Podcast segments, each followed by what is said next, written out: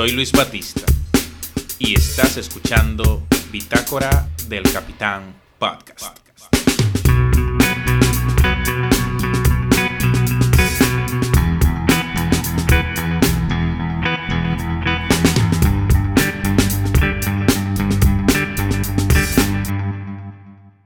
Damas y caballeros, sean todos bienvenidos a un nuevo episodio de Bitácora del Capitán Podcast. El contenido del episodio de, del día de hoy es, un, es uno que ha dado mucho, pero mucho de qué hablar. Es un tema que ha traído bastante tela, que ha hecho, que ha polarizado al país prácticamente, a la República Dominicana que nos ha hecho que nos rasguemos las vestiduras. Y lo que pretendemos con este episodio es precisamente elevar el debate. Vamos a hablar en la tertulia de las tres causales para la despenalización del aborto en la República Dominicana. En mi condición de hombre, soy de la opinión de que este es un tema de mujeres y para ello he invitado a cuatro jóvenes que estarán participando en el episodio del día de hoy con posiciones encontradas. Dos jóvenes a favor de la despenalización del aborto en las tres causales y dos jóvenes en contra de la despenalización del aborto en las tres causales. Voy a presentarlas y ojalá que podamos sostener un diálogo, una tertulia que se mantenga dentro del, del sano discurso, que podamos disentir sin agredirnos. Y vuelvo a aquella frase atribuida a Voltaire, no estoy de acuerdo con lo que dices, pero defenderé con mi vida tu sagrado derecho de expresarlo. Es la idea, que podamos sostener una conversación digna, elevada, educada, sin agredirnos y sin faltarnos al respeto. Podemos disentir, podemos tener opiniones distintas sobre este tema tan controversial, pero podemos expresarlas sin dañarnos. Voy a presentar a mis co-tertulianas. Está con nosotros Rosy García, docente, madre de familia y cristiana católica practicante, que está dentro del grupo que se manifestará en contra y explicará además su posición en contra de la despenalización del aborto en las tres causales que se está discutiendo en la República Dominicana. De la misma manera, nos honra con su participación en esta tertulia Kenny Castillo, estudiante de Derecho y cofundadora de la cuenta El Sistema DR en Instagram y Twitter. A favor de las tres causales para la despenalización del aborto y que explicarán igualmente su posición en el episodio de Bitácora del Capitán Podcast que nos ocupa. Está Caroline Rojas, estudiante de medicina, y Sileni Márquez, arquitecta. Bienvenidas chicas a Bitácora del Capitán Podcast. Hola, ¿qué tal? ¿Cómo estás? Hola. Muchas gracias por invitarnos en esta noche. Hola a todas. Hola, Rosy. Hola, Kenny. Hola.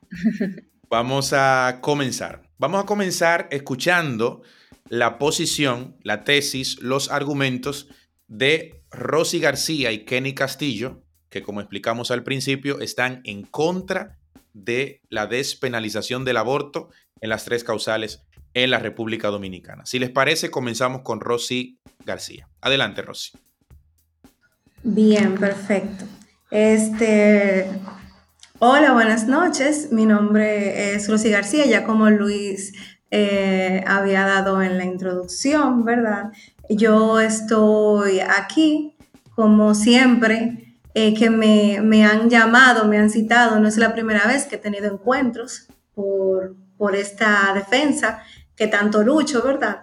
Eh, nada, muchas gracias a ustedes, chicas, por, por, por permitirme, ¿verdad?, compartir con ustedes.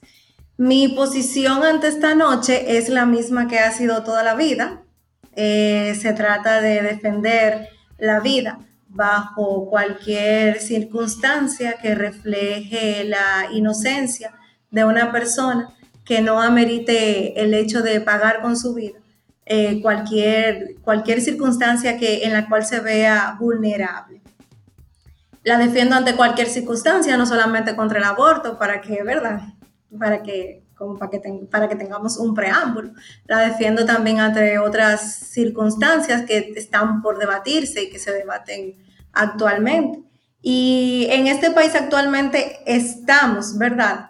Eh, frente a un Congreso que tiene en sus manos lo que es el nuevo Código Procesal Penal, en el cual eh, se está tratando de introducir las tres causales o tres motivos por los cuales eh, la, la persona que practicaría el aborto, el médico practicante, y, el med y la persona que decidiría, ¿verdad?, sobre la vida, la madre, no sería penalizado bajo tres circunstancias, que serían la vida de la, la vida de la madre en peligro, que es la primera causal, como todos conocemos, en el cual, eh, conociendo ya, ¿verdad?, por experiencia, que quede claro que trato como siempre de hablar en base a las experiencias que conozco más cercanas y que tengo reales, ¿verdad?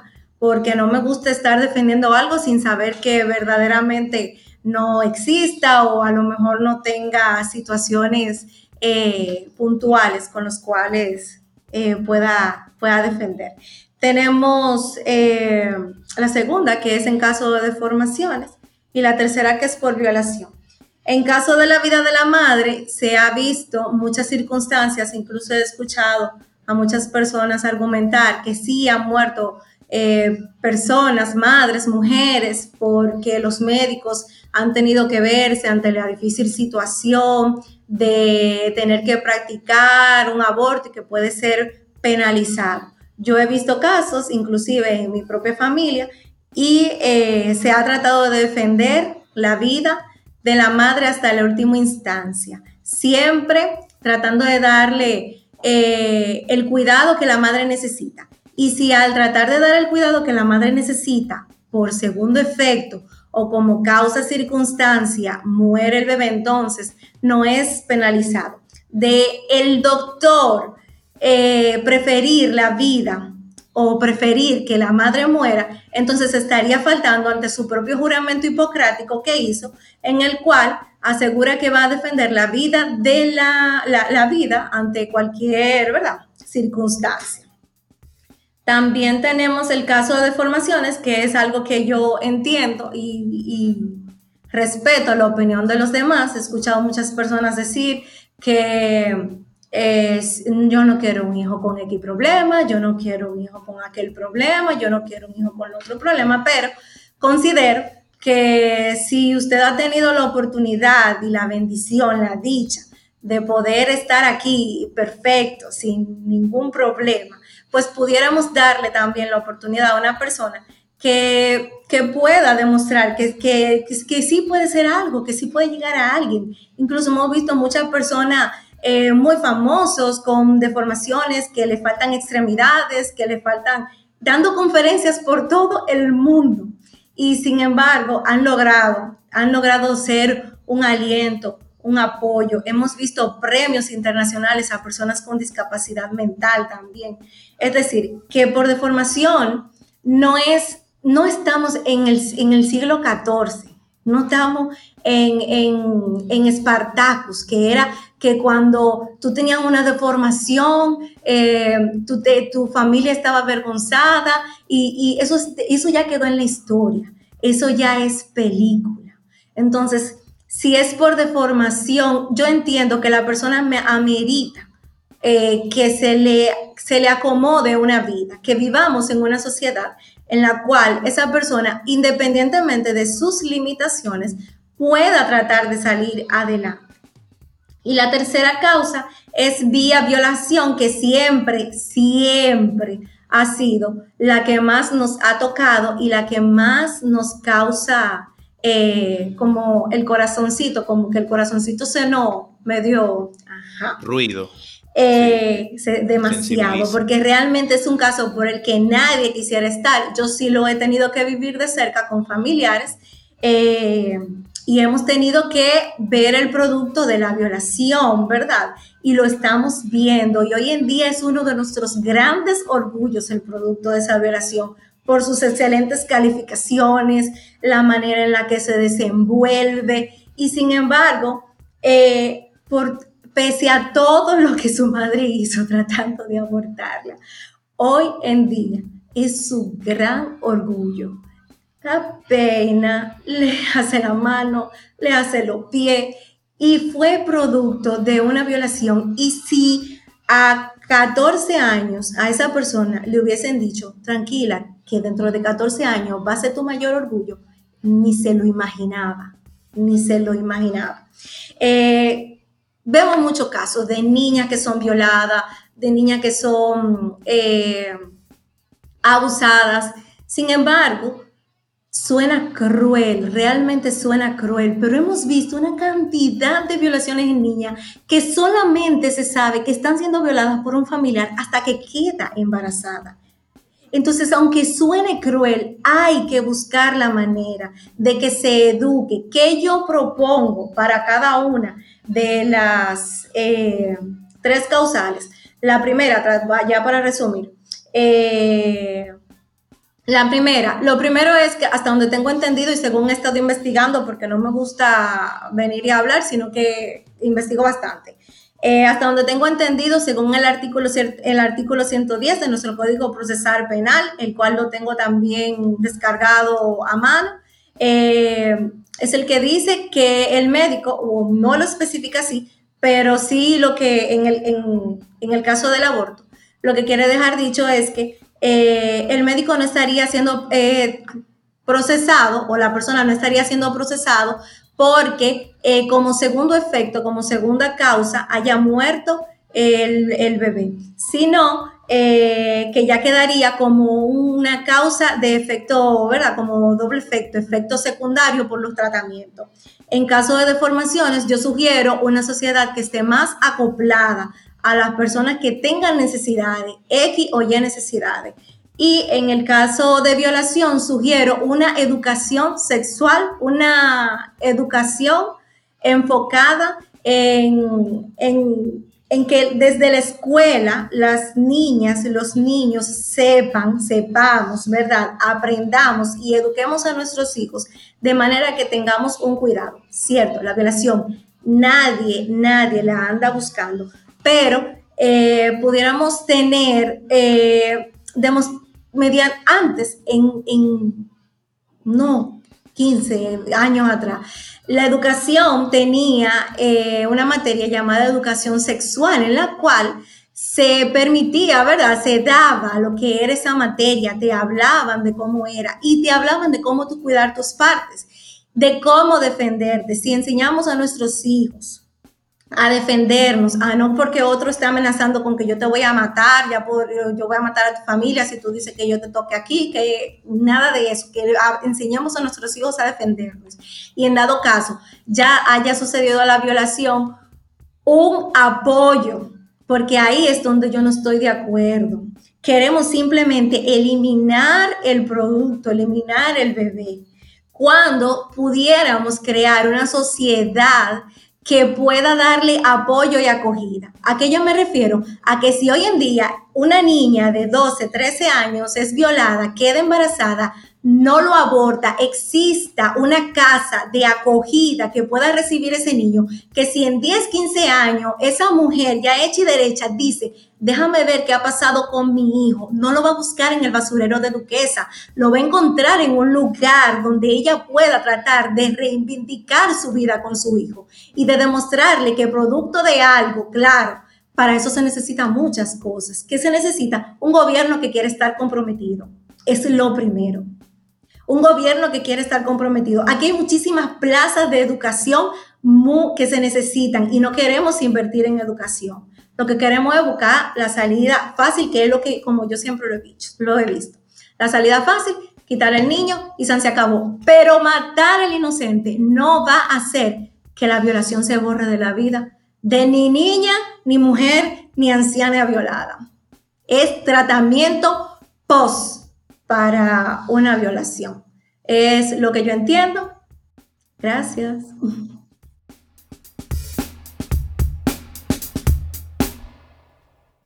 Bueno, interesante la, la posición de Rosy. Muchísimas gracias, Rosy. Vamos a darle paso a continuación a Kenny Castillo, que también hablará en contra de la despenalización del aborto en sus tres causales. Kenny. Excelente. En primer lugar, también reiterar la, el agradecimiento por el espacio, porque es importante, a mi parecer, poder platicar este, estos temas, aunque no estemos de acuerdo, pero de una forma tranquila y entender que no tenemos que odiarnos, ni ser enemigos, ni mentando la MAE para hablar de este tipo de temas. Eh, mi postura, eh, básicamente, yo soy una fiel defensora no solamente de los derechos de la mujer, aunque por ser mujer también me toca, sino de los derechos de todos los ciudadanos. Eh, y por eso defiendo a la mujer desde el vientre de la madre. Y no solamente pensando en la mujer por nacer, también pensando ya en nosotras, las que estamos aquí. Yo estoy convencida de que las tres causales no son una solución viable y real para los verdaderos problemas que sufren las mujeres dominicanas y en el mundo entero. Yo entiendo que son un paliativo, que como es ponerle una curita a una herida muy grande, como explicaba Rosy, hay problemas que realmente no se solucionan con un aborto e incluso vienen otros problemas como consecuencia de ellos. Por ejemplo, eh, ya ella mencionó las tres causales que se tienen como proyecto para implementarla en el Código Penal. En primer lugar, la primera, la de eh, cuando la vida de la madre peligra, yo entiendo que en la República Dominicana no es, eh, no es, no entiendo, no, es la ley, no está penalizado realmente que un médico en, vamos a decirlo así, uso de sus facultades, salve la vida de la madre. Por ejemplo, el código vigente, el artículo 317, es bien extenso, pero es el que habla del aborto, al final dice que los médicos, cirujanos y toda la persona que forme parte ahí, que abusando de su profesión, esa, esa parte es muy importante, causar en el aborto, incurrirán en la pena tal.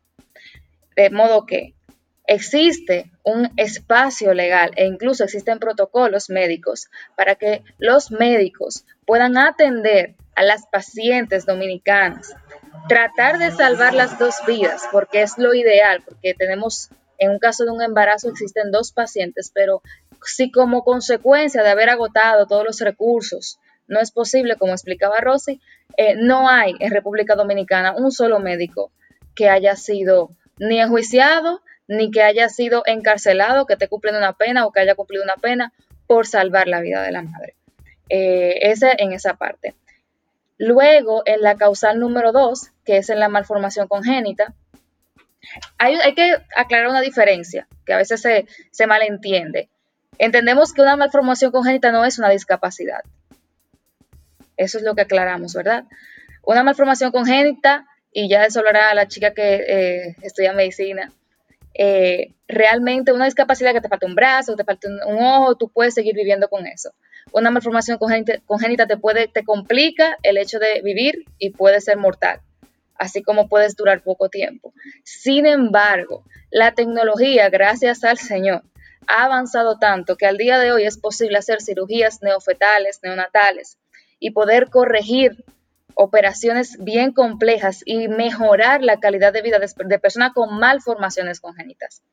Es decir, que yo eh, abogo porque sigamos implementando este tipo de medidas, busquemos la forma de que este tipo de personas que lamentablemente vienen al mundo con estas situaciones que es terrible tanto para el feto como para la madre, porque para la madre es traumático estar esperando un bebé y que él mismo tenga una situación de estas, que se pueda mejorar su calidad de vida y no simplemente desecharlo tipo aborto eugenésico porque no es perfecto, porque no tal vez, porque no es como todos nosotros. Eh, eso en relación al de las malformaciones. Y finalmente, eh, el de la violación o incesto.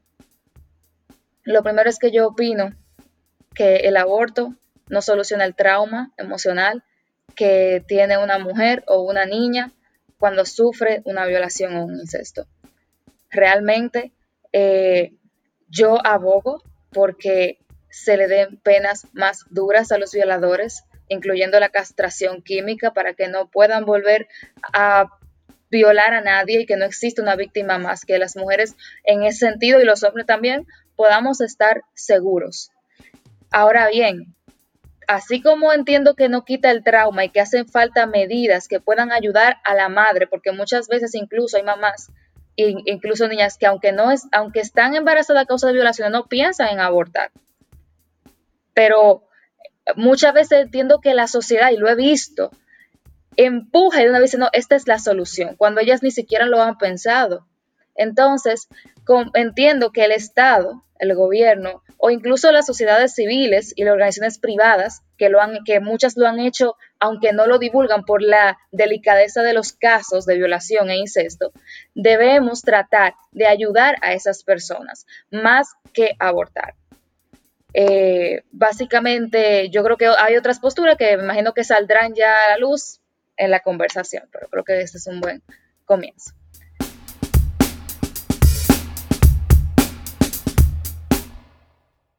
Excelente, excelente el, comentario de Kenny Castillo, igualmente el de Rosy García. Rosy García, Kenny Castillo se han manifestado, han explicado su posición en contra de la despenalización del aborto en las tres causales que se está discutiendo en la República Dominicana. Acto seguido, vamos a escuchar a Sileni Márquez primero, Caroline Rojas después, que estarán explicando su posición a favor de la despenalización del aborto en las tres causales. Te escuchamos, Sileni.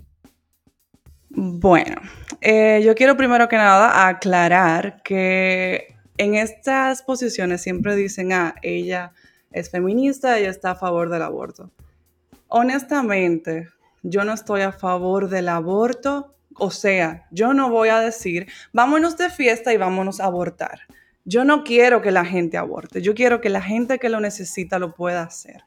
Entonces, primero tengo que aclarar, eh, eh, Kenny lo, lo trató, pero no, cuando nosotros hablamos de incompatibilidad de la vida, no estamos diciendo que es una persona con discapacidades, no estamos diciendo que es una persona, o sea, un niño con autismo no se va a abortar, un niño con síndrome de Down no se va a abortar, se va a abortar un niño que no desarrolló su cerebro. No hay forma de que un niño que no desarrolló su cerebro, un feto que no desarrolló su cerebro, pueda vivir. No hay forma de que un niño que no haya desarrollado sus riñones, ¿qué pasa? Lamentablemente pasa porque la vida no es justa. Y cuando esas cosas pasan, uno tiene que poder actuar. Yo respeto las creencias de cada persona. Y si por tus creencias tú entiendes que, que, la vida se debe salvaguardar hasta la última opción, yo te lo aplaudo y te lo felicito. Ahora bien, yo creo que yo tengo creencias muy diferentes a muchos dominicanos y dominicanas, pero yo jamás diría que no se puede, o sea, yo no voy a legislar de acuerdo a mis creencias.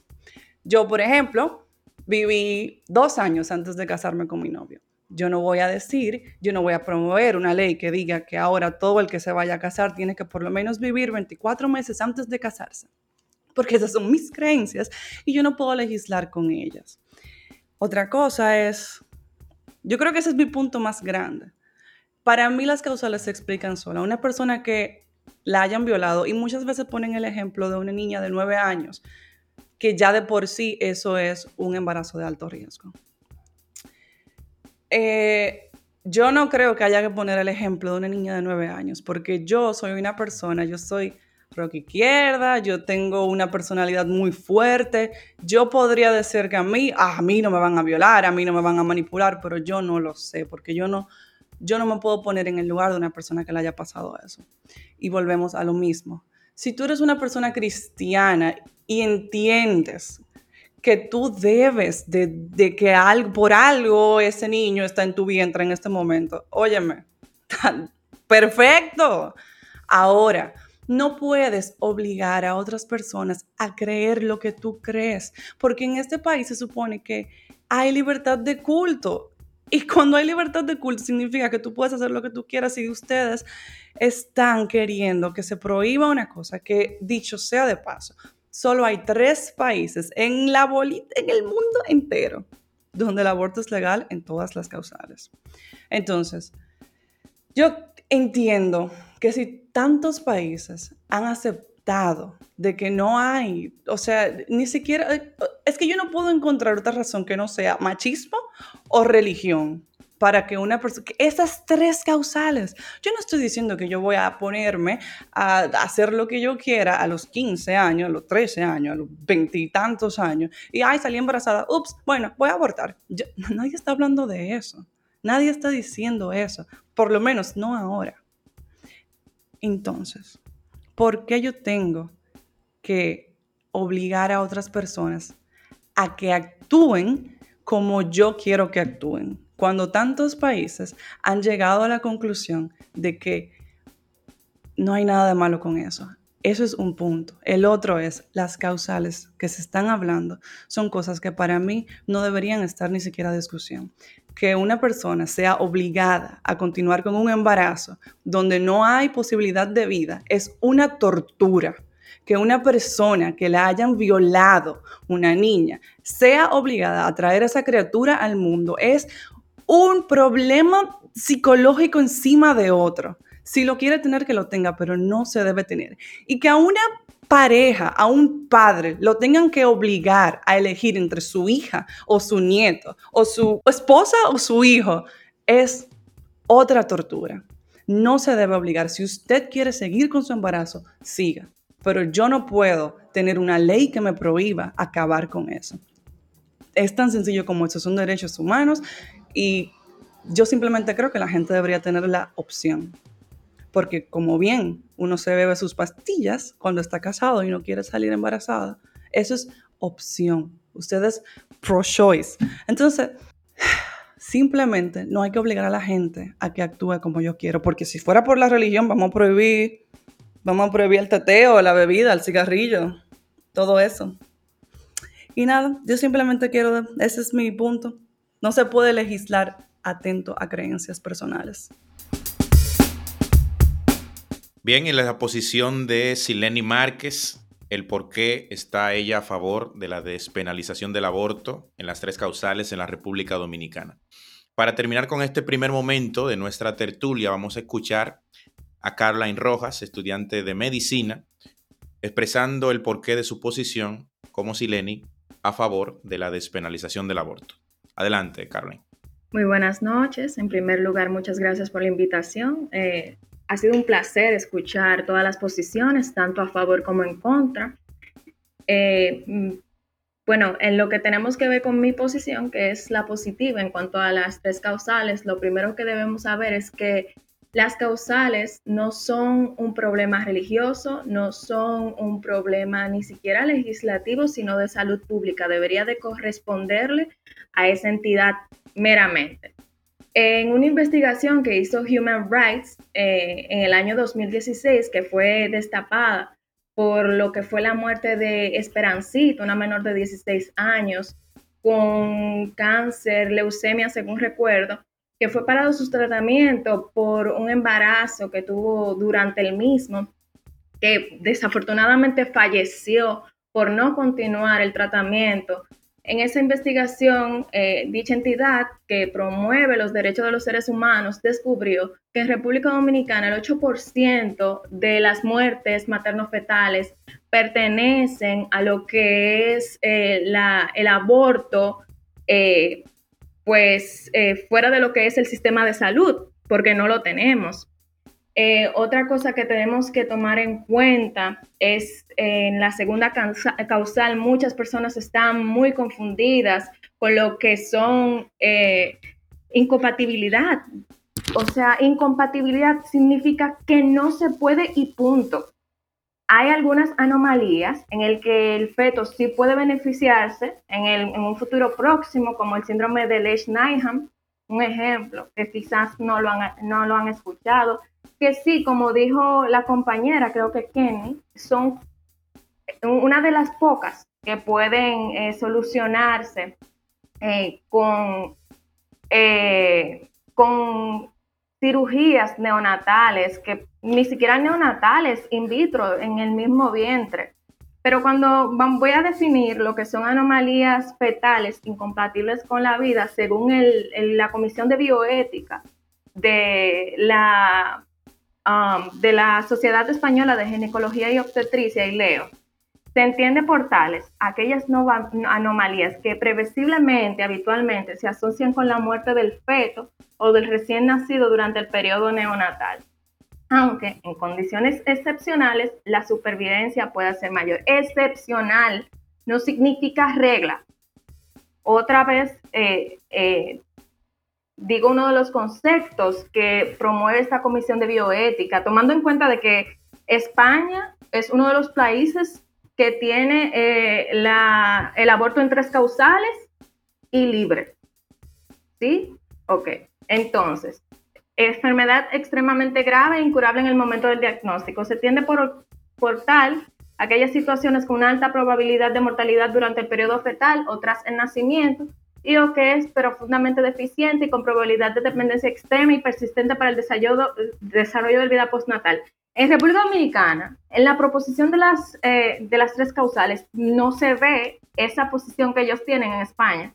Aquí solamente estamos hablando de anomalías fetales incompatibles, que ni siquiera, o sea, si yo voy a vivir, va a ser una semana o dos. He conocido casos.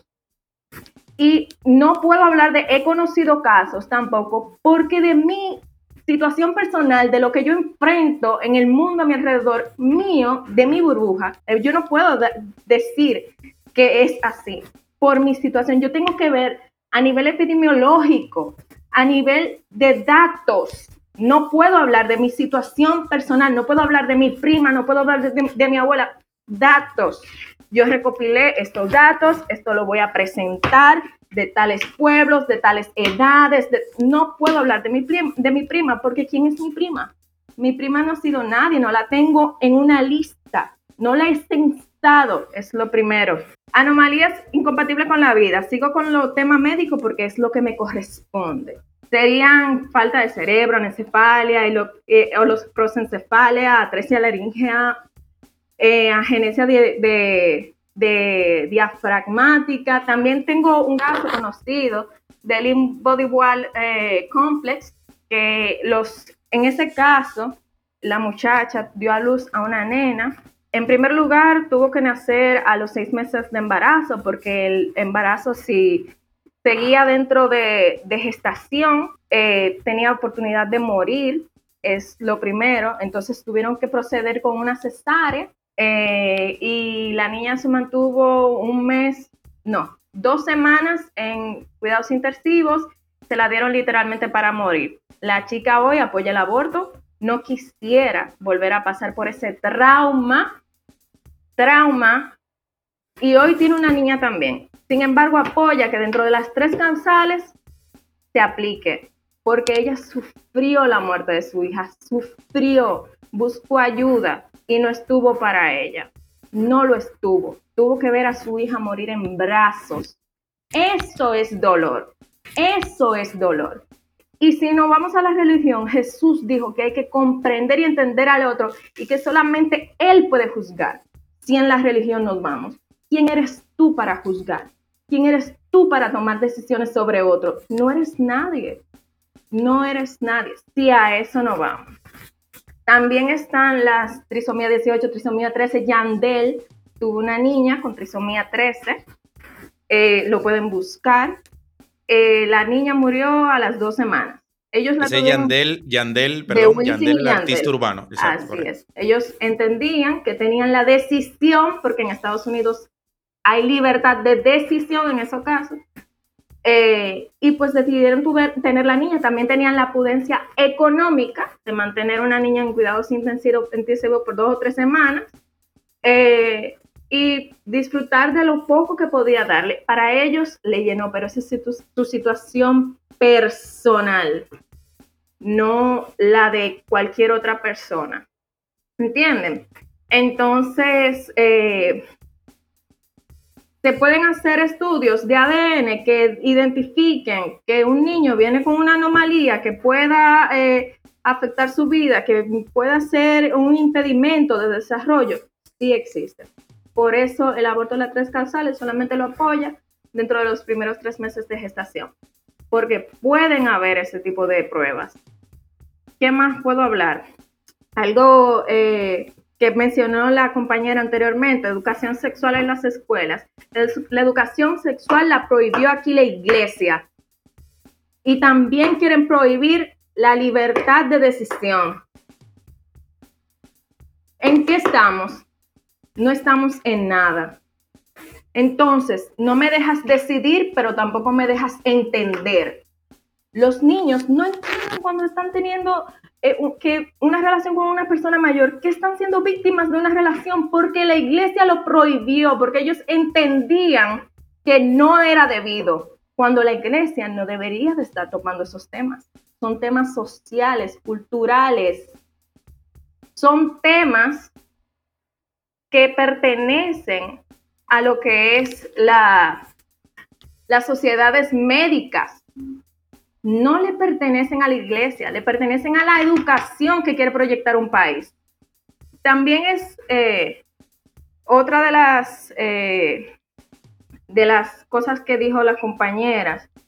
Las eh, tres causales no aplicarían para niños como nosotras, como lo fuimos nosotras, que fuimos quizás desconozco la situación de nosotras aquí presentes eh, al momento de su desarrollo fetal o cómo fueron eh, ustedes concebidas.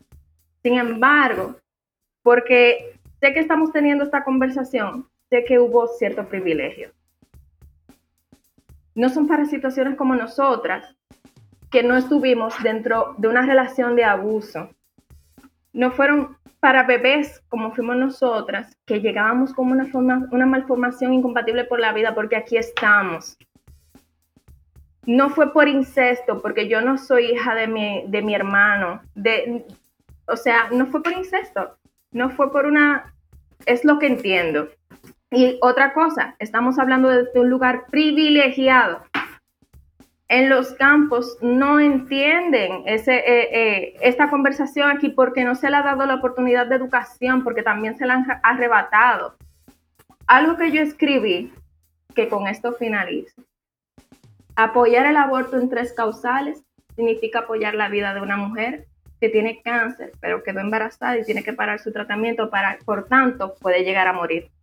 Apoyar el aborto en las tres causales es apoyar la vida de esa mujer que tiene un hijo con alguna enfermedad incompatible con la vida, la cual si el niño no muere dentro de su vientre, ella también tiene riesgo a morir. Apoyar el aborto en tres causales significa apoyar la vida de esa niña que fue violada por su padre, abuelo, hermano, tío. Su vida no será la misma, tendrá dificultad para continuar sus estudios y el vivo recuerdo que es, madre su hermano. A esos llamas no apoyar la vida. Quien está en contra del aborto apoya la evolución de fetos, no de vida. Vida la tiene la persona que está pasando por ese proceso tan doloroso. Del feto no sabemos, no sabemos por no ha nacido. Pues las causales son eh, exclusivamente por eso. Son situaciones extremadamente dolorosas, pecaminosas, extremas. Son situaciones que no, que no se le desea a ningún ser vivo y que cualquier profeto no provida apoya. Por tanto, el profeta es el que menos tiene moral para poder decir que apoya la vida. Nadie obliga a nadie a abortar. Sin embargo, sus creencias pueden obligarme a mí a morir. Con eso finalizo.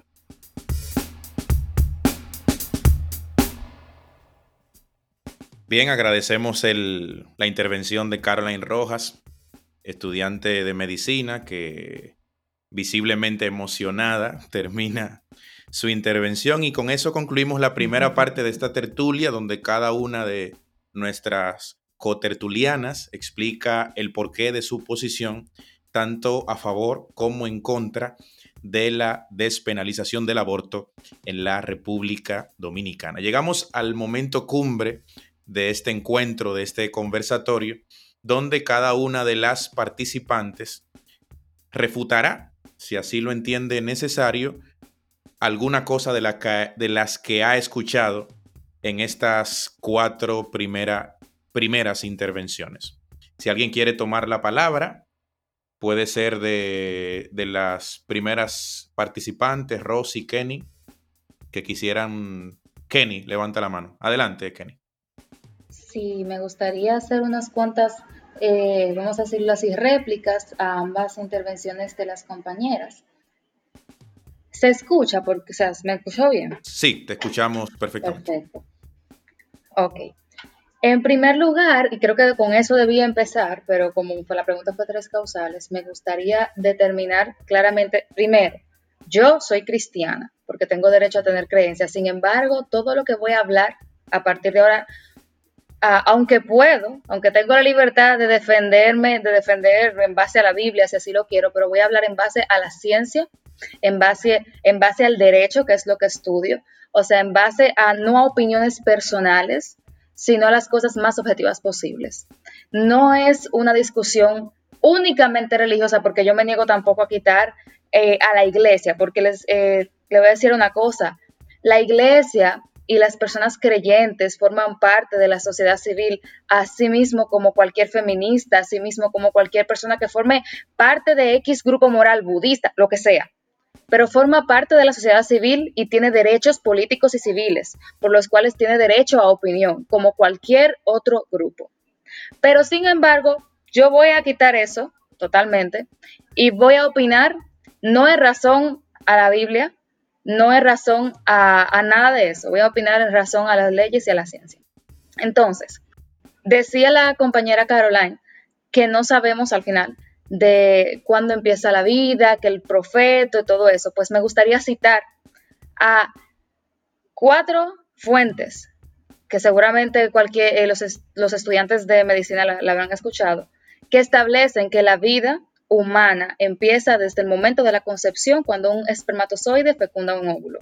Entre ellos encontramos el manual, el manual de Langman de embriología médica, encontramos a Carlos B. M. Carcourt, nombre medio inglés, Embriología Humana y Biología de Desarrollo, Moore Persaud, Embriología Clínica, Barley M. Patten, Embriología Humana, entre otros, porque yo tampoco voy, ¿verdad?, a traer toda, toda una referencia.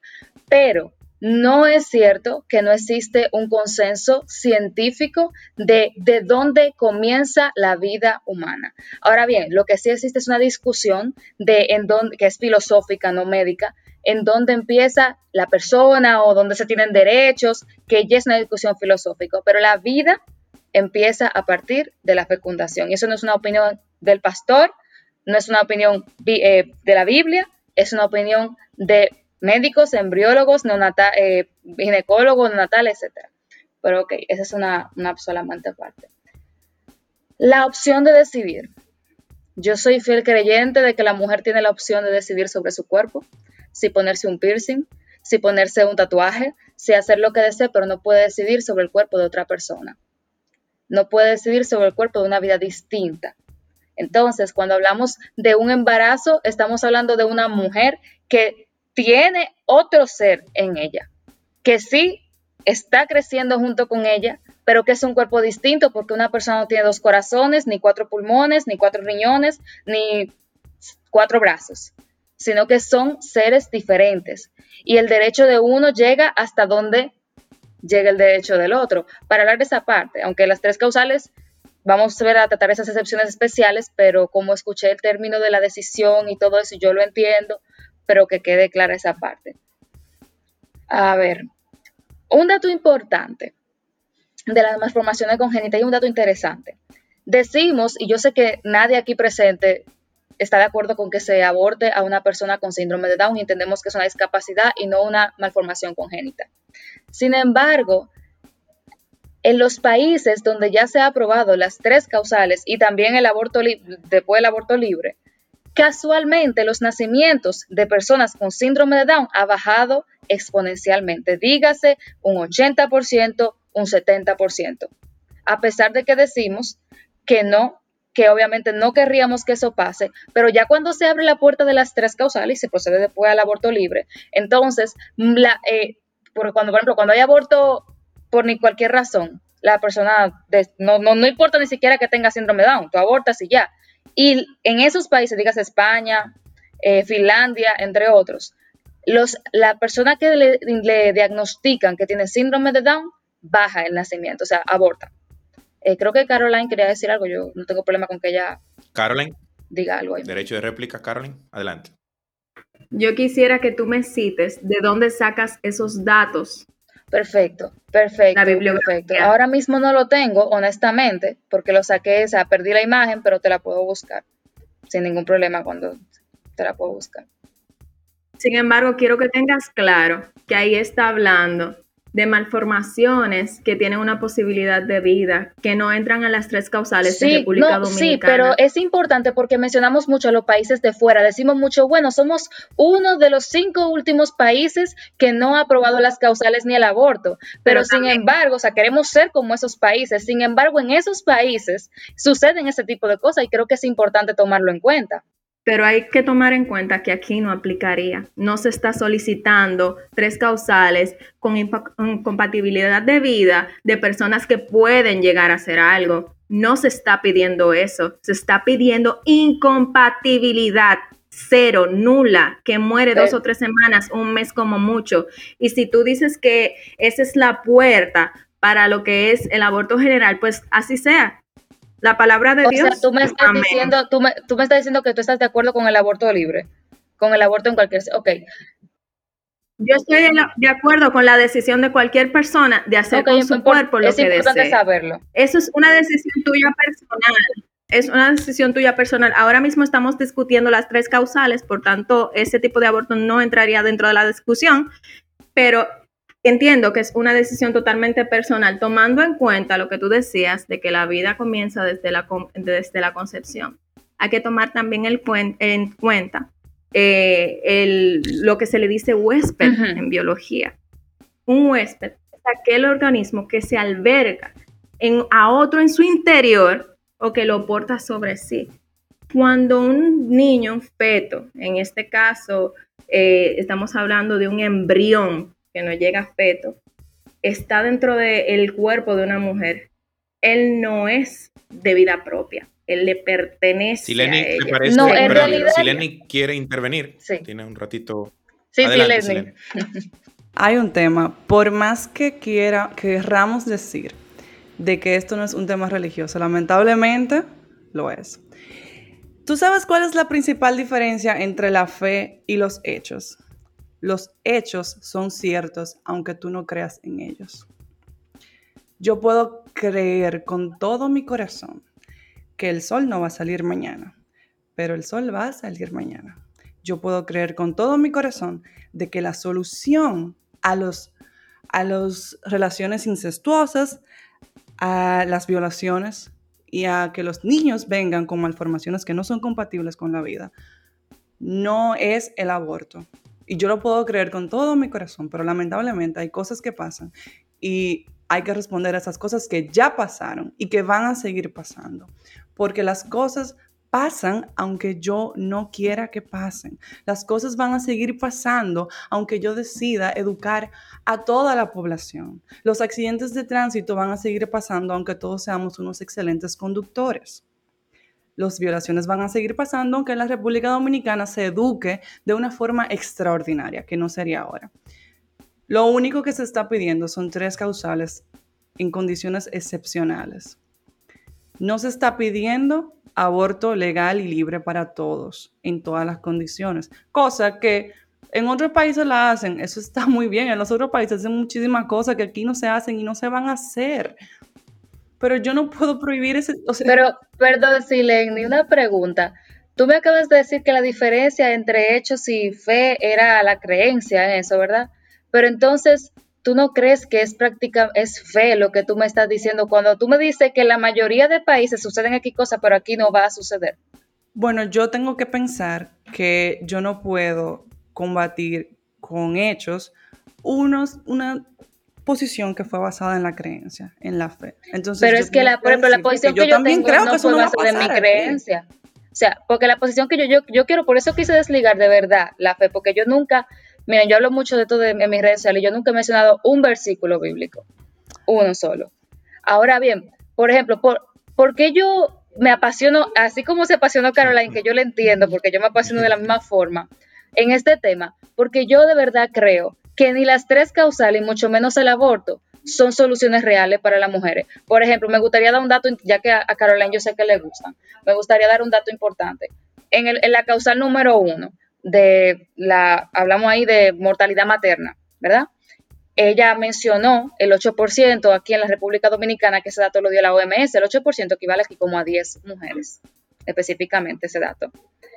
De las muertes maternos, fetales, específicamente.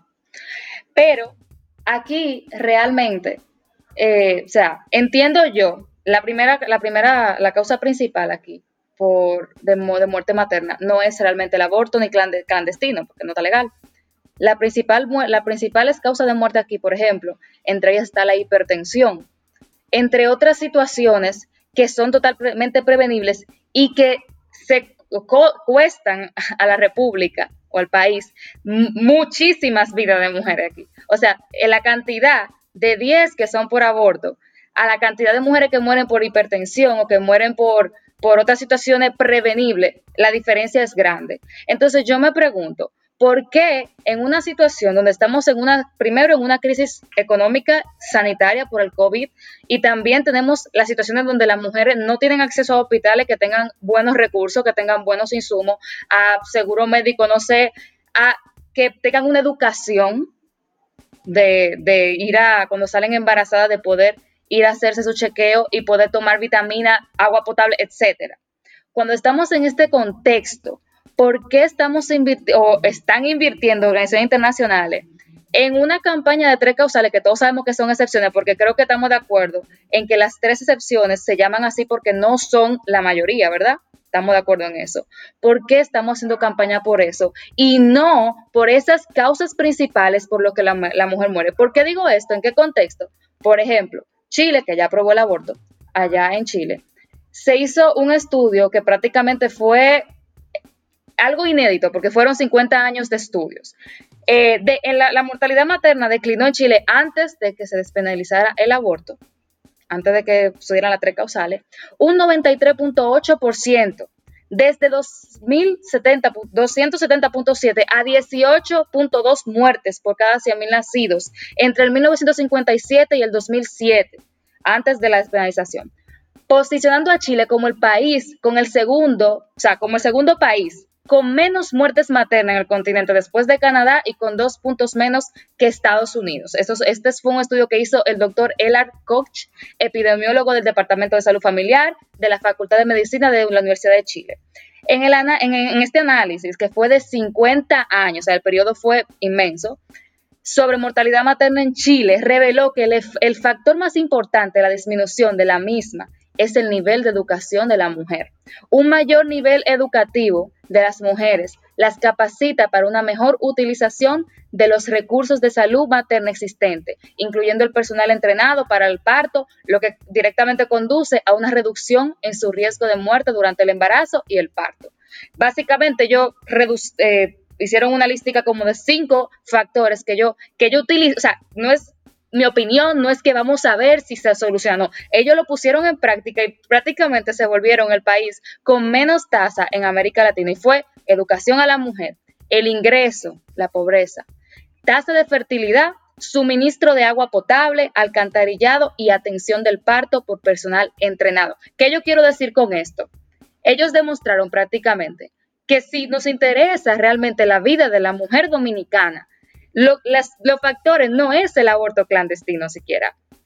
O sea, sí podríamos darlo, pero es una excepción. Pero por lo que se están muriendo las mujeres dominicanas realmente por parto, y lo digo con justa causa porque la me obstetra, son por cosas prevenibles. Son porque no van, van a, a, hacerse el chequeo médico, el primer chequeo, cuando tienen 39 semanas, o no se alimentan correctamente. Entonces, de verdad, yo me pregunto, ¿por qué tanto dinero, dígase 2 millones de dólares, dado a Profamilia para la campaña por la tres causales. Lo pueden buscar en la página de Planned Parenthood, que son de las, este es la, clínica abortista en Estados Unidos que financia a, Plan, a Profamilia aquí. Eh, entre un millón de dólares también por otras, Oxfam, por ejemplo, entre otras. Mucho dinero, perfecto. Pero ¿por qué tanto dinero a algo que realmente, o sea, ¿por qué no se dan, no se da ese dinero a cosas que realmente tienen, a mi entender y según estos datos, prioridad? Bueno, aquí, aquí vamos a darle la palabra a Caroline, su derecho de réplica. Luego tenemos a Rosy, que la perdimos un ratito y la recuperamos, afortunadamente. Caroline, adelante. Claro que sí. Kenny, yo estoy muy de acuerdo contigo. Hay que prestar atención a otros temas de salud que no sean también el aborto. Pero eso no significa que yo, como persona gestante, tenga un derecho que se está aquí eh, eliminando, que no lo estamos viendo. Eh, Planned Parenthood donó su dinero. Bueno, cada quien tiene sus causas y sus noblezas. Yo no puedo juzgar a nadie por qué o por qué no está donando dinero a otras causas. ¿Entiendes? Es como, como si tú me, me quisieras decir, mira, vamos al parque y vamos a hacer una colecta para la gente de los barrios, yo te voy a apoyar, porque esas son tus causas y yo también las apoyo. Pero si algo que va en contra de mis convicciones o simplemente fuera de mis intereses, yo no las voy a apoyar porque no está dentro de mis intereses. ¿Cuáles son sus intereses? Dar la opción a la vida de la mujer. O sea, que la mujer tenga la opción de poder o no llevar a cabo un embarazo según esas tres causales. O sea, estamos ahora mismo en una situación social que definitivamente, como bien sabemos, solamente cinco países en el mundo no la, la están viviendo. Lo que nos deja a nosotros socialmente como, como una entidad, como un, un gobierno que está atrasado.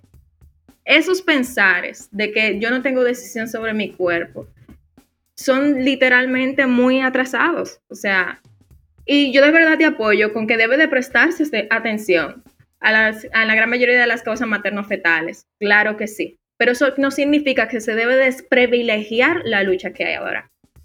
No lo significa. ¿Por qué? Porque tú entonces estás opacando el deseo de otras mujeres, lo cual me hace a mí pensar que tú estás en contra del derecho de igualdad. Porque no que somos iguales, no que tú me tienes que apoyar. Porque según Jesús dijo, si nos vamos a la Biblia, somos todos iguales. Entonces se supone que tú no eres quien para juzgar cuáles son mis luchas, mis luchas y mis causas. A eso me voy. Si no eres quien, si, si no lo apoyas, chévere, no lo apoyes, pero tampoco lo ensucies ni lo manches, porque no es tu interés. Ahora, si tú estás en tu contra, bueno, perfecto. Pero eso no significa que tú puedes desprivilegiar lo que Planned Parenthood está haciendo con eh, Profamilia aquí que eso no solamente basta, esos dos millones no solamente basta para lo que es la campaña, también están para planes preventivos de embarazo.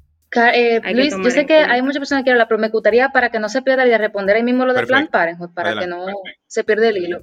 Es importante, mira, yo entiendo lo que tú me quieres decir, pero creo que opino que no aplica en la parte de Plan Parenthood, porque tú sabes cuando una empresa lucra, o sea, se beneficia de un servicio que ofrece, te digo porque yo no o, me atrevo a utilizar los datos para emitir juicios de valor contra Planned Parenthood, porque es una empresa que aparte de que tiene más sucursales que McDonald's y que los beneficios lucrativos no, no, no por eh, como buena gente, para dárselo a los pobres, sino es literalmente lucrativo para el bolsillo del empresario, que estoy totalmente de acuerdo con que la gente, ¿verdad?, tenga su empresa y lucre. Sin embargo, cuando tú lucras con la vida de otro ser humano, incluso de otro país, utilizando injerencia, porque eso es injerencia, cuando de otro país financian y utilizan campaña para venir a otro país, o sea, digamos Estados Unidos, en este caso es la República Dominicana, es injerencia. Y uno se pregunta, ¿por qué, por ejemplo, ellos están en, todos los países, ellos están en América, en muchísimos países, pero ¿por qué será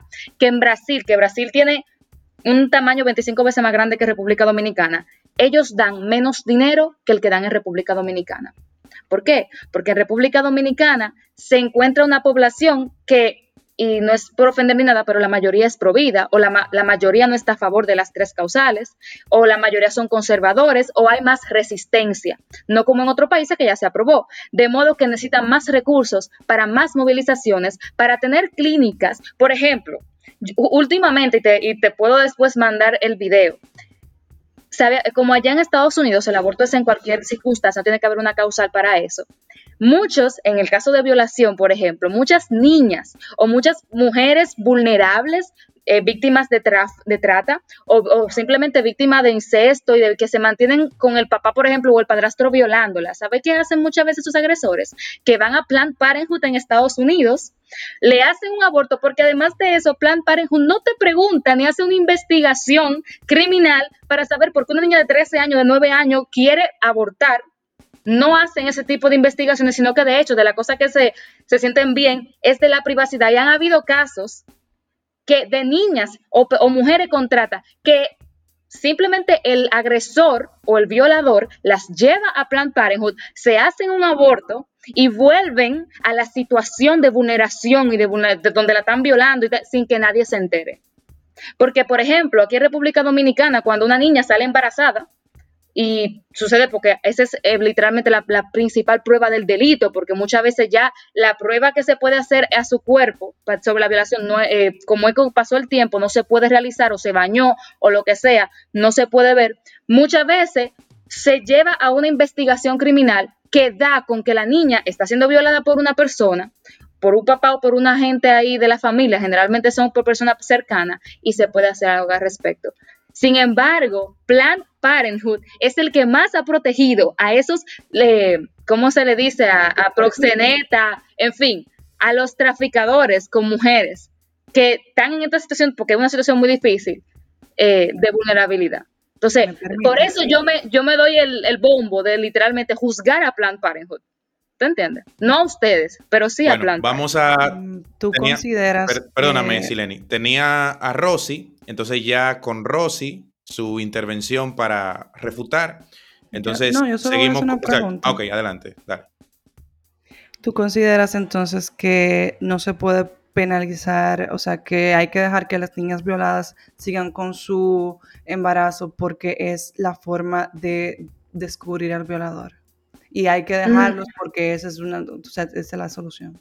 No, no es la solución. No es, no es la solución. No es la solución para, para el violador, pero Considero, como dijo Rosy, que ella explicó muchísimas medidas que se necesitan para ayudar a la niña, pero considero que el aborto está beneficiando a los violadores y que muchísimas mujeres se mantengan en esa situación. Eso ya está comprobado. O sea, eso literalmente tienen demanda. Pero realmente eso, eso no, no es lo que se está buscando. Está bien, pero yo lo dije porque recuerden que Plan Parejo está allá todavía y es aborto libre. Como estábamos hablando de la financiación y de, y de las intenciones de Plan Parenthood, por eso lo mencioné a Bueno, le cedemos la palabra a Rosy, que seguramente tendrá mucho que decir.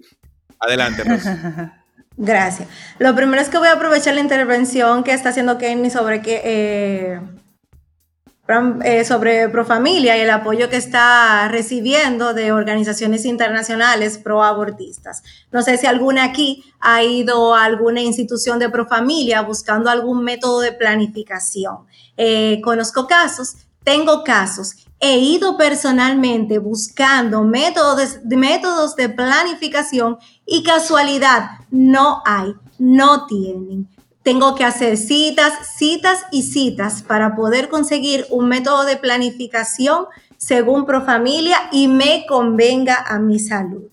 Eh, eso fue hace unos años, no, no, les podría decir cómo está ahora, pero si realmente Profamilia está a favor de la vida y está en contra, eh, eh, está a favor de, de, la familia y de la vida, ¿por qué matar? Precisamente, ¿por qué estar apoyando precisamente a lo que es el acabar con la vida del inocente? Y si en realidad lo que no queremos es eh, que sigan surgiendo ese tipo de situaciones, ¿por qué no se encarga precisamente pro familia de lidiar con ciertas problemáticas para que no lleguen a suceder, eh, para que no tengamos que estar discutiendo esto de las tres causales, ¿verdad? Es, ese es mi punto, o sea, si verdaderamente pro familia está ¿verdad? Recibiendo apoyo y ellos lo reconocen, ¿verdad? Y hasta donde yo tengo entendido, según las investigaciones y los datos que también tenía que ellos solamente publicaron hasta el 2017, cuando aquí se estaba ya eh, surgiendo esa ola de querer estar eh, en, a favor del aborto. Entonces, es cuando ellos deciden empezar a ocultar lo que son verdaderamente sus, eh, sus estados financieros. Algunos apuntes que quiero tener es, miren, básicamente, para mí eh, las tres causales significan una brecha muy amplia, muy amplia porque comenzamos con tres causales y terminamos como España o Nueva York, que tú teniendo ya las 39, 40 semanas de gestación, está permitido el aborto. Entonces, ahora lo decimos muy fácil, no, nada más las tres causales. Ok, ahora lo decimos muy fácil, no, eso no son abortos, son partos. Bueno, pero eso es lo que allá lo consideran aborto. Y precisamente tú misma, Caroline, estabas eh, tomando datos de países internacionales y si vamos a tomar datos de países internacionales, o lo tomamos todo o no tomamos es nada. Que médicamente Entonces, estamos utilizando a España y Estados Unidos. Es que médicamente eso no son abortos, son partos. Los abortos son los que son realizados. Son partos. Luego, déjame explicar. Luego, ah, luego. Para que para que salgas de, esa idea errónea que tienes. Con todo el placer del mundo, te lo estoy diciendo. Los abortos son los considerados que son realizados dentro de los tres meses de gestación inferior a esto. Luego de ahí se consideran partos. Pues, ¿por qué? Porque puede ser viable para el bebé vivir. Incluso con cuatro meses de gestación, yo practico un parto. Yo no lo practico porque yo no soy ginecóloga.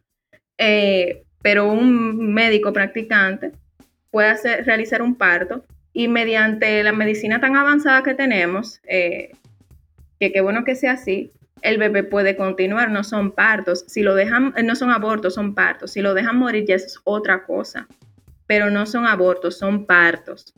Quiero que tengan entendido eso. Bien, gracias Caroline por la creación. Yo tenía entendido que era a partir de las 20 semanas. También me lo había comunicado una doctora de mucha cercanía. Me había dicho que a partir de las 20 semanas es considerado parto. Antes es considerado aborto. Bien. Continuando perdón, perdón, perdón, Rosy, porque creo que hay una duda porque no entendí. Yo entiendo lo que ella quiere decir del parto, pero un aborto no importa la, fecha, porque se han realizado abortos, incluso se, ha realizado aborto incluso pariendo.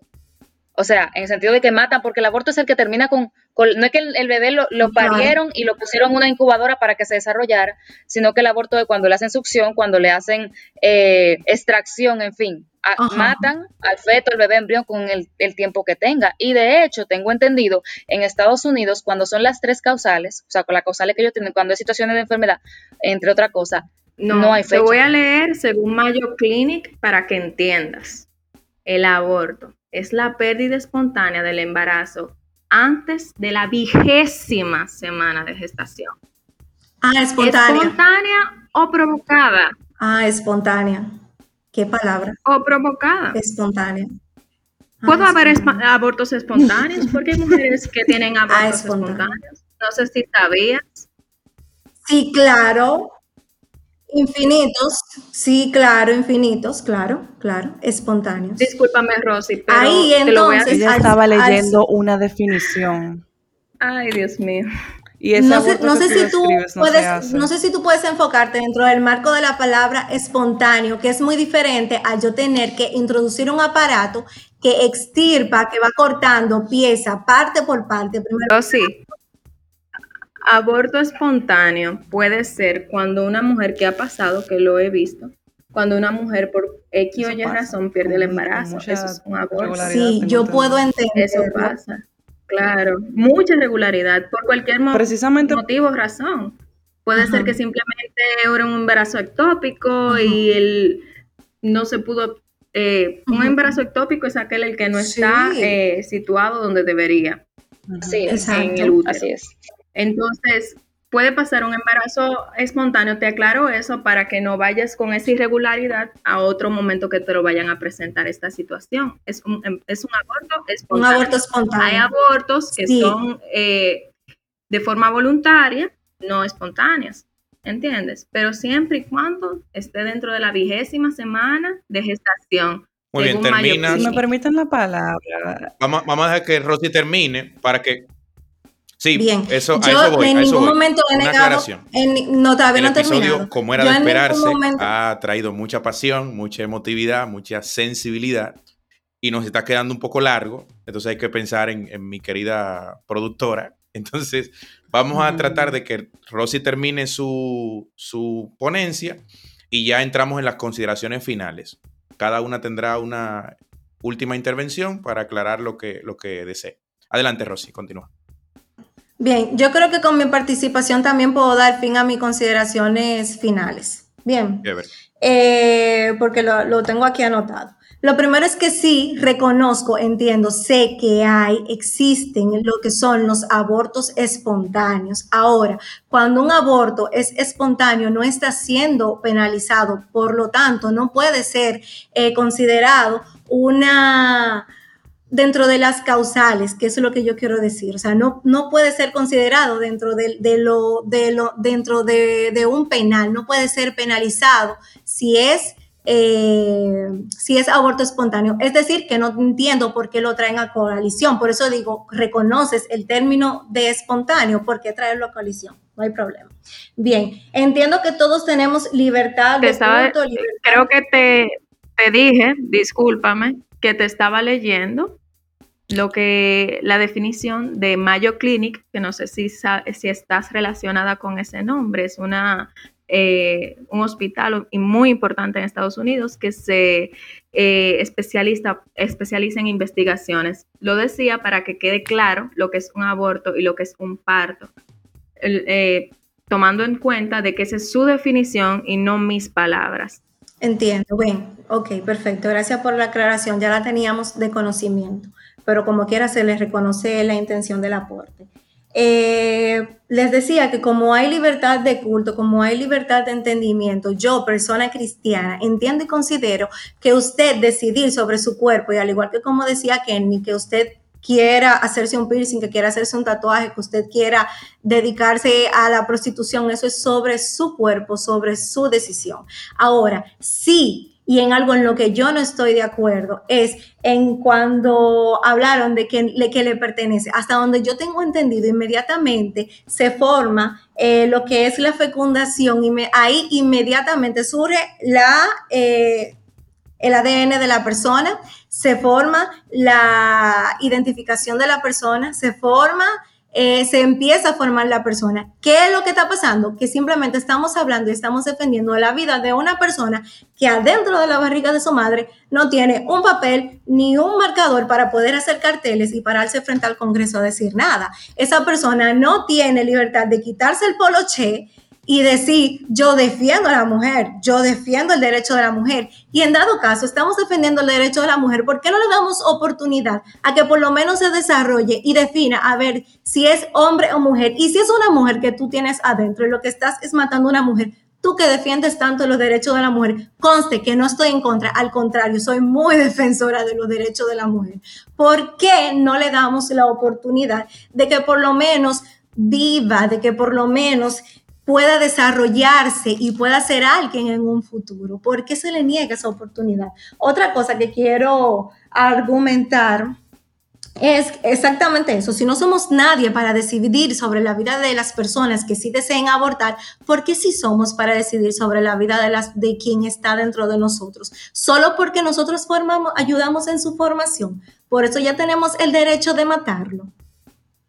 Yo considero yo considero que bastante, ¿verdad? Con el trabajo de tener que formarlo, como para que también nos sintamos con el derecho de tener que matarlo. Y si a lo religioso vamos, el Señor nos dio la oportunidad de dar vida, no de quitarla. Aquí el único que tiene la oportunidad de juzgar es Dios. Y por lo tanto es el único que tiene la oportunidad de decir, tú si vives, tú no vives. Por eso a las, en la segunda causal, que es la que considero que está más mal usada, porque hoy decimos es porque le falta el cerebro, es porque le falta aquello. Hoy decimos eso. Y mañana vamos a decir, bueno, no me salió con los ojos azules. Bueno, yo lo quería hembra y me salió varón.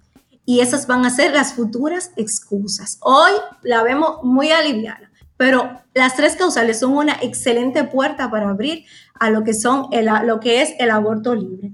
Otro punto que quiero resaltar, miren, yo no soy para nada racista ni soy clasista, yo creo que incluso hasta Luis lo sabe que yo soy no menos la persona menos racista que ustedes se pueden imaginar sobre la tierra. Pero mientras nosotros sigamos permitiendo. Ella me ama, ella me ama.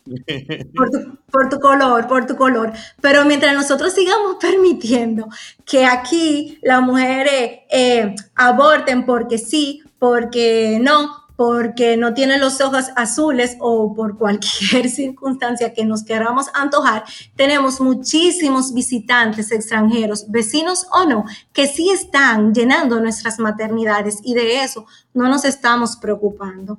De una segunda invasión tampoco nos estamos preocupando de que, como dice Kenny, el cáncer está matando más mujeres que, los mismos abortos, de eso no nos estamos preocupando.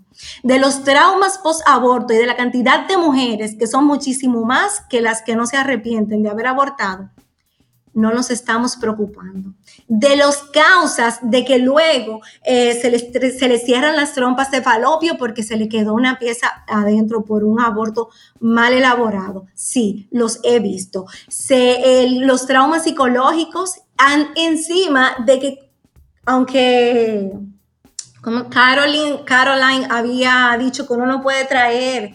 Eh, eh, como particularidades, sino partir de puntos, eh, datos científicos, ¿verdad? Pues entonces, aunque ella no lo había dicho y sin embargo trajo unos cuantos, yo sí conozco casos de personas que han abortado porque sus parejas le han dicho en ese momento, simplemente sus parejas en ese momento le han dicho, mira, eh, yo no estoy en disposición de tener una familia ahora y los casos que conozco, porque no voy a hacer mención de la cantidad, los casos que conozco terminaron siendo la persona que mandó abortar, quien tuvo una familia primero, le negó la oportunidad a esa otra persona, a la primera persona de que tuviera su hijo, de que tuviera su familia, le apoyó en una situación cuando pudo haber sido una mano consejera, una mano de apoyo, y sin embargo, lo que terminó haciendo fue diciéndole, es contigo que no quiero la familia, es que no quiero un hijo tuyo, es que yo no quiero que tú seas la mamá de mis hijos. Entonces, a partir de ahí, vino un trauma, vino un trauma y, eso no lo estamos trabajando. ¿Mm? Vino un trauma y eso no lo estamos trabajando. Muy bien. Eso era básicamente lo que yo quería decirles. Cierro con, mi frase que me identifico y me he identificado siempre. Si ellos tuvieran adentro un papelógrafo y un marcador para decir yo quiero vivir, lo estuvieran diciendo, pero lamentablemente, como ellos no lo tienen, aquí habemos voces que no nos vamos a quedar callados. Muy bien. Eh, consideraciones finales de Rosy García. Muchísimas gracias, Rosy, por tu intervención. Suma muchísimo. Vamos con otras consideraciones finales. ¿Quién quisiera concluir su parte? Sileni. Sileni, Kenny, Kenny, Sileni. Adelante. Entiendo que nos estamos yendo tan lejos de lo que se está pidiendo en el momento. Yo no sé lo que va a traer que aprueben las tres causales. Yo no puedo decir que yo sé si se va a aprobar el aborto legal en todas las causas. Yo no puedo decir que ahora la gente va a abortar un niño porque no tiene los ojos azules. No lo puedo decir. Yo lo que sí puedo decir es que estas tres causales, como bien dijeron hace un momento, son tres excepciones. Entonces, ¿cuál es la guerra de poder? ¿Cuál es, cuál es la necesidad de decir, no, aquí somos un país que eso no se permite. ¿Por qué tenemos, por qué la insistencia tanto de una parte como de la otra? Porque honestamente, si es tan poca cosa, si ustedes consideran que tanta gente no se muere, ¿por qué entonces yo tengo que someter a una entre tantas de, de pasar por eso si no lo quiere hacer? No estamos diciendo que se van a abortar niños por discriminación, no nos está diciendo eso. Son tres causas muy específicas, muy bien explicadas. Excepciones. ¿Por qué? Porque no podemos estar de acuerdo en que si son tres causas, o sea, yo creo que nadie va a decir, no, yo, o sea, no, yo creo que mucha gente va a estar de acuerdo que no quiero, eh, no quiero continuar con un embarazo si mi vida está en peligro. No, no lo quiero hacer. Eso lo van a hacer muchísima gente. Los médicos lo van a hacer y de hecho, en el momento, no es que pueden, es que lo hacen porque ellos tienen que elegir entre una vida o la otra y bueno, en el momento se hace. ¿Por qué? Si estamos de acuerdo con que son excepciones y estamos de acuerdo con que somos un país cristiano y pro vida y todo el mundo aquí quiere salvar a los fetos, ¿por qué? A las pocas personas que no quieren pasar por eso no se les permite. Si de verdad eso es tan poca cosa. Porque yo necesito que la gente de este país entienda que las leyes que otorgan derechos no oprimen a nadie. Las leyes que cuartan derechos, sí. Entonces, dejemos que la gente haga lo que tiene que hacer sin imponer nuestras creencias en primer lugar. Eso es lo único que yo pido. Y si de verdad es tan poca cosa, ¿por qué no se deja hacer? Y si de verdad, o sea, si nosotros estamos tan preocupados por lo que va a pasar en el futuro, de verdad, es que yo no, yo no tengo ni, ni razones, o sea, yo entiendo que son causas tan específicas, tan, tan extremas, que yo no creo que nadie tenga que pasar por continuar con un embarazo en, en esas situaciones. Porque no podemos entender a otra mujer que no quiere pasar por eso. Simplemente entendámonos y aceptemos las decisiones de otras personas y no nos pongamos a pensar en hombres que dijeron que no querían que no querían que su mujer saliera embarazada o en niñas que la violaron y su hijo al final es una estrella o, en personas que le dijeron que su hijo se iba a morir en el embarazo y al final, oh sorpresa, no, no se murió.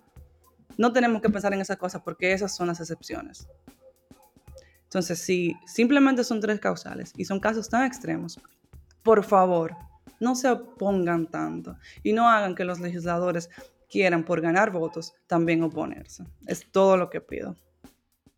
Muy bien, las consideraciones finales de Sileni Márquez. Muy agradecido de ti, Sileni, por tu participación. También suma muchísimo. Seguimos concluyendo. Kenny, Caroline, ¿quién quisiera intervenir? Kenny, Caroline. a ver. Yo quisiera escuchar a Kenny antes de. ok. Adelante. Ok, bueno, miren. Eh, como les dije, a pesar de que hay muchas emociones, es heavy tener el, ambiente para hablarlas. Yo voy a, ya para finalizar, simplemente dar mi comentario eh, sobre cierto punto. En primer lugar, sobre cosas que no puedo decir, caso Esperancita. Eh, y esto lo, lo consulté con especialistas ginecólogos, incluyendo a mi mamá que es ginecobstetra por más de 20 años en la práctica, realizando partos. Las mujeres en la República Dominicana sí se pueden practicar quimioterapias cuando sufren cáncer y están embarazadas. Ahora bien, ¿qué es lo que sucede en esos casos? Que muchas veces como consecuencia obvia de la quimioterapia, el feto va a morir. Como una, pero, pero es una consecuencia negativa, no deseada, y no hay ningún médico penalizado por eso, no, no abundaré más en el tema. Eh, eh, sobre la cuestión que estábamos hablando ahorita de la diferencia entre parto y aborto, que bien decía, y, es así, de investigué y efectivamente abortos hasta las 20 y después es parto, pero entonces eh, tendríamos que llamarlo entonces homicidio o, otro nombre, porque cuando hablamos ya de un un procedimiento que acaba, porque un, embarazo que, termina en parto es cuando el bebé, ¿verdad? Se tiene y se lleva, se pone incubador y que nazca.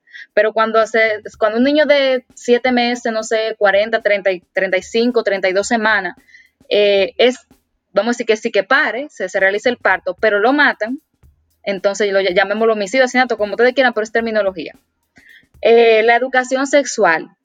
Siento mucho resentimiento hacia la iglesia, honestamente, pero está bien, está en su, en, su, en su libertad. No la prohibió la iglesia. De hecho, yo estuve en la manifestación, ¿se acuerdan? Con mis hijos no te metas, no me acuerdo ahora mismo el año, pero fue hace como dos o tres años, me acuerdo, frente al Ministerio de Educación. ¿Por qué fue esa manifestación? Porque en un acto inconstitucional, porque todos los padres tienen derecho sobre la educación de sus hijos a ser consultados, se, eh, el ministro en ese entonces decidió de forma personal aplicar algo, o sea, decretó algo sin el consentimiento de una comunidad que les guste o no, tiene sus principios y sus valores. Y como los padres tienen un derecho fundamental sobre la educación de sus hijos, no es legal que ellos tomen esa decisión por su lado. Así que la educación sexual, yo particularmente no estoy en contra, ahora bien, tiene que ser consensuado tiene que ser hablado, con los padres. No se puede hacer porque me dio la gana y el deseo, yo voy a agarrar esto porque yo entiendo que es lo correcto, porque en una democracia las leyes y todo tiene que practicarse y los derechos tienen también que respetarse. Eh, perdón que se me va, pero bueno, los ginecólogos dominicanos, en otro, en otro orden de ideas, decía Caroline, cuando en los casos donde el embarazo termina con la muerte del feto o el embrión dentro de la mamá y esta corre riesgo de que se muera, se practican legrados que también no están penalizados en la República Dominicana y desembarazo que son cuando se provoca el parto. O sea, todos, todos esos procedimientos se practican. Porque yo he escuchado, no ustedes lo dijeron, no fueron ustedes quienes lo dijeron, pero sí he escuchado personas decir que, la, que aquí la gente se muere, que aquí no atienden a nadie. Y yo como hija de una ginecóloga y también que, que por este tema me he puesto a moverme, sé que no, la mujer dominicana se le atiende. Eh, y el único privilegio del cual yo me considero que, que tengo como dominicana y como mujer es de nacer, al igual que todos los que estamos aquí. Ese es el único privilegio que yo considero que tengo y que quiero que tengan todos, mujeres y hombres, por nacer. Eh, no, a mí no me gusta realmente hacer este tipo de comentarios, pero como vino la luz, pues yo sufro esa abogada yo tengo que responder. Eh, la mayoría de las mujeres que se encuentran en el campamento de las tres causales, muchas de las personas que yo conozco, influencers, eh, personas son gente de clase media alta, no son gente pobre, no son gente de los barrios. Eso es lo que yo he visto aquí en República Dominicana y de hecho incluso se ha visto en Argentina, se hizo un estudio, un censo, eso fue ya en Argentina, como mencionamos casos internacionales, donde el 70% de la población argentina, incluyendo las más pobres, no estaba de acuerdo con el aborto y quienes lo buscaban eran gente de clase media y clase alta. Eso en relación a lo que habían dicho de que eh, lo cual, pero privilegio, la cosa y la bomba, pero heavy. Eh, y ya finalizando, aprobar las causales, yo no sé, o sea, tenemos una idea de que aprobar ciertas leyes que la aprobaron la mitad del mundo es progresar. Señores, hubo un tiempo en el mundo donde, y esto es en relación a lo que, lo que es legal, no significa que es correcto. En el mundo, en Estados Unidos y en otros países, la esclavitud era legal. Era legal tener un esclavo. Sin embargo, no era correcto. Y que algo que hagamos, por ejemplo, Cuba tiene el aborto libre. Venezuela tiene aborto. Hay muchísimos países que no son el final económicamente del primer mundo y que lo tienen. Yo no considero que eso sea progresar. La gente no es solamente tener leyes como que uno va para adelante, no. en la sociedad, en la historia, se va para atrás y para adelante también, según las decisiones que se tomen legalmente. Entonces es bueno tomar en cuenta eso. Y yo protejo la vida de los seres humanos tanto nacidos. ¿Por qué yo, por qué si son tan pocos, decía eh, Sileni, ¿Por qué si son tan pocos no se les permite? Porque en primer lugar, y yo mencioné, porque ya yéndonos a las tres causales, que realmente era el tema de, discusión. Primero, como dije, ya hay una que para mí ni siquiera debería estar porque literalmente no tiene razón de ser. En el proyecto del Código Penal que se piensa aprobar si no se cambia, en el artículo 110 creo que establece la excepción para los médicos que le realicen todo lo que ya hablamos. So, eso ni siquiera para mí debería estar. Y en todas las otras, ¿por qué no agarramos, como bien dije, por ejemplo, si hoy en día hay, no sé, una, una niña violada, embarazada, lo que sea, pero sabemos que en el futuro pueden haber más que queden embarazadas, ¿por qué yo abogo por todas estas políticas? Porque yo quisiera que no hubieran esas más. Yo quisiera tomar medidas para que evitaran que, que ellas estuvieran o para que evitaran que las malformaciones, en fin, para evitar, para de verdad eh, ayudar. Y como les enseñé en el estudio que me pareció muy interesante de Chile, yo creo que esas medidas son las que yo abogo para que la mortalidad materna aquí en República Dominicana, por ninguna razón, para que baje hasta que sean 18 mujeres, es más, ni una que se muera por ninguna razón en la República Dominicana. Mi última palabra para decir, y de verdad agradeciéndole, de todas formas, si la veo por ahí, la salud y nos damos un abrazo porque no, no tiene que ver con eso, pero como ustedes bien dijeron, yo opino que los derechos no se debaten, se defienden y la vida es un derecho fundamental desde la concepción. Muchas gracias. Muchas gracias Kenny Castillo por tu intervención y tu participación a lo largo de todo el episodio. Esas fueron las consideraciones finales de Kenny. Vamos a dar paso a Caroline y con Caroline vamos cerrando el episodio. Adelante, Caroline. Bien, agradeciendo nuevamente haber compartido con todas. Fue muy agradable realmente la tertulia. Eh, e intensa, bastante. Eh, nada, mi posición seguirá siendo la misma. Eh, considero que el aborto no tiene en sus causales y a nivel general no tiene que ver con percepciones religiosas, ni mucho menos, sino más y personales. Claro que sí, cuando tú tengas la decisión de si lo vas a hacer o no, personales hasta ahí, sino que es un tema de salud pública es un tema que le pertenece directamente a esa facultad. Eh, otra posición que tengo es que los traumas post-aborto, esos son una serie de falacias que se ha dignado a publicar eh, un supuesto argentino, no me gusta mencionar su nombre, eh, haciendo publicaciones en periódicos, considerándola como investigaciones sociales psicológicas. Este señor no es psiquiatra para hacer ese tipo de investigaciones que lo validen. Eh, así no funciona la ciencia, así no funcionan las publicaciones oficiales. Por periódicos no se hace. O eh, También noto que hubo una confusión de temas muy grandes, se desasociaban mucho de las, muchas de las partituras, desasociaban de lo que estábamos hablando realmente. Quiero que tengan en cuenta que discutimos aborto en tres causales, no estamos discutiendo un aborto a nivel general. Eh, ese tema por el momento no se va a tocar. Y si se va a abrir la puerta mediante el aborto de las tres causales, para eso van a pasar años luz. ¿Por qué? Porque si han pasado años luz para que todavía estemos luchando por esta causa, imagínense para eso. El cual de mi parte lo apoyo 100%. Entiendo que la persona eh, tiene el derecho y la facultad de poder abogar lo que quiere para su futuro y que yo no debería de entrometerme de eso, aunque no me atrevería. Esas son decisiones personales que no tienen que ver con, los demás. Eh, otra cosa que comentaron, eh, si Dios es el único que decide quién vive o quién muere, pues que se, haga obra sobre mí y yo la voy a poner en práctica en caso de que sea necesario. Y ahí decidimos si no, si sí. Para poco entendedor, para un entendedor poca palabras faltan. Entonces, eh, me gustó mucho la intervención de Kenny, fue muy interesante eh, debatir con ella. Eh, nada, básicamente esa es mi posición. Eh, y espero que con esto se entienda que nosotros no, no buscamos, por lo menos la persona que sí abogamos por las tres causales, que tú abortes, que fulana aborte y que, como dijo eh, Sileni en un momento, que hagamos un party de aborción. No. Lo que se busca es que tú tengas la capacidad y el poder de decidir si quieres continuar o no con dicho embarazo. Si lo quieres hacer, es tu decisión, te respeta. Y si tú tienes una posición diferente a eso, que no impida que yo pueda tomar mis decisiones, yo también te voy a apoyar en eso. Quiero que se entienda eso. De mi parte ha sido un placer, agradable tertulia y muchas gracias por brindarme la participación. Gracias a ti, Caroline. Qué maravilla. Yo estoy realmente, ¿cómo decirlo? Emocionadísimo, agradecido, complacido porque yo tenía muchas ganas de verdad de hacer este episodio de manera particular. Vine con expectativas muy altas y el nivel de ustedes ha sido igualmente muy alto, superó mis expectativas completamente. Ya veremos el feedback que nos dan nuestros oyentes, pero ha sido riquísimo. Ha sido una tertulia y por eso aposté, no por un debate, sino por una tertulia, porque en una tertulia no interesa que uno gane u otro pierda. Interesa que podamos escucharnos, las opiniones, las diferencias de opinión, contrastarlas y en ese sentido tener una, una opinión, cuál es la redundancia, más acabada.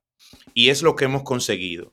Pienso que ha sido un, un conversatorio muy elevado, de mucho nivel, aportando valor, inclusive hemos, hemos nos hemos apoyado en datos científicos. Dimos hemos porque me siento parte del conversatorio, aunque claro, mi participación se limitó únicamente a moderar. Yo decía que si de mí dependiera en el Congreso, en el Poder Legislativo, la decisión sería de nuestras legisladoras, de las mujeres que tienen voz y voto en el Congreso Nacional. Y por eso he querido que mi espacio, este, que ahora es de ustedes también, Bitácora del Capitán Podcast, fuesen ustedes precisamente, mujeres de diferentes áreas, de diferentes orígenes, con diferentes creencias, que se sentaran aquí en el podcast, en la bitácora, y expusiesen sus opiniones, sus puntos de vista, y creo que lo hemos conseguido. Una vez más, tremendamente agradecido, un conversatorio exquisito, hora y media después de episodio, pero ha valido muchísimo la pena. Muchísimas gracias Caroline, muchísimas gracias. Sileni, Rosy, Kenny, que tuve el placer de conocerla justamente para, para la, la, planificación, la preparación de este episodio y su participación también. Muchísimas gracias por participar, por expresarse y, y nada, cada, cada uno de nuestros oyentes, gracias, cada uno de nuestros oyentes a partir de, de lo que han escuchado, se formará su propia opinión. Y, de eso se trata, que por lo menos nos demos la oportunidad de poder discutir estas ideas y que cada uno desde su lugar y desde su concepto se forme una opinión más acabada y que podamos hablar sin agredirnos. Eso era lo que me interesaba y creo que lo hemos conseguido. Hemos mantenido el nivel y nuevamente, chicas, muchísimas, muchísimas gracias. A ustedes oyentes de Bitácora del Capitán, nos escuchamos en un próximo episodio. Bye.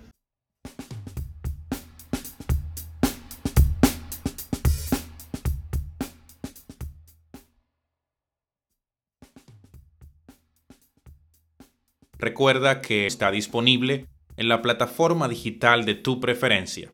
Spotify, Anchor, YouTube, Google Podcast, Apple Podcast, Breaker, Overcast, Pocket Cast y Radio Public. Nos escuchamos en la próxima.